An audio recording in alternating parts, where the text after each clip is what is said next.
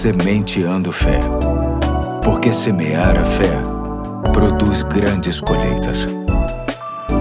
Hoje é sexta-feira, dia 9 de julho de 2021. Aqui é o Pastor Eduardo e sempre é um privilégio para mim compartilhar com você mais um ponto da série O Valor das Pequenas Coisas. Esta proposta simples de fazer com que tenhamos a consciência de que a fé não se faz de grandes eventos, mas sim de gestos e expressões bem simples que, quando se tornam um hábito diário, nos deixa mais preparados para enfrentar as questões da vida. Leio mais uma vez o texto que a inspira, pois nele encontramos o poder da semeadura que lida primariamente com algo bem pequeno, que é a semente, mas sempre com a expectativa de grandes resultados. O texto se encontra em Gálatas 6, 7, que diz: Não erreis, Deus não se deixa escarnecer, porque tudo que o homem semear, isso também se fará. Hoje quero tratar da expressão se Deus quiser, que tem boa explicação da sua importância em Tiago capítulo 4, versículos 14 e 15, que diz: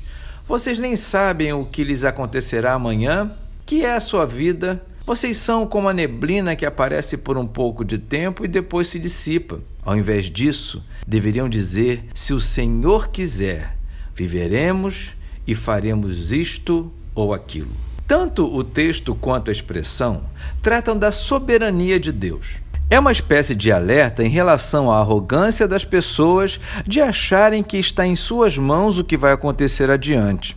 Quando dizemos se Deus quiser de verdade, mostramos para nós mesmos, para as pessoas e, acima de tudo, para Deus, que a nossa vida está em Suas mãos e o controle de tudo que vai acontecer, seja a atividade mais simples ou a mais complexa, está sob sua direção. Só pela fé conseguimos lembrar desta realidade. Infelizmente, a gente vive fazendo planos, preparando agenda, assumindo compromissos e esquecendo-se desse detalhe que não é nem um ditado popular, nem frase de efeito, mas sim a mais pura verdade: o futuro pertence a Deus. Nossos planos, pequenos ou grandes, só serão realizados se Deus quiser.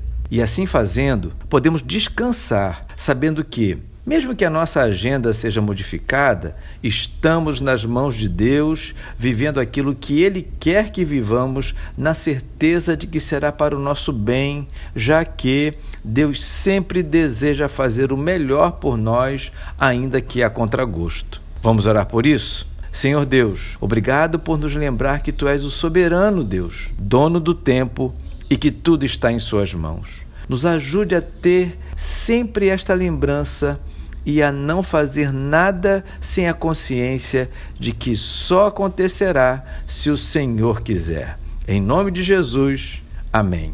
Hoje fico por aqui e até amanhã, se Deus quiser.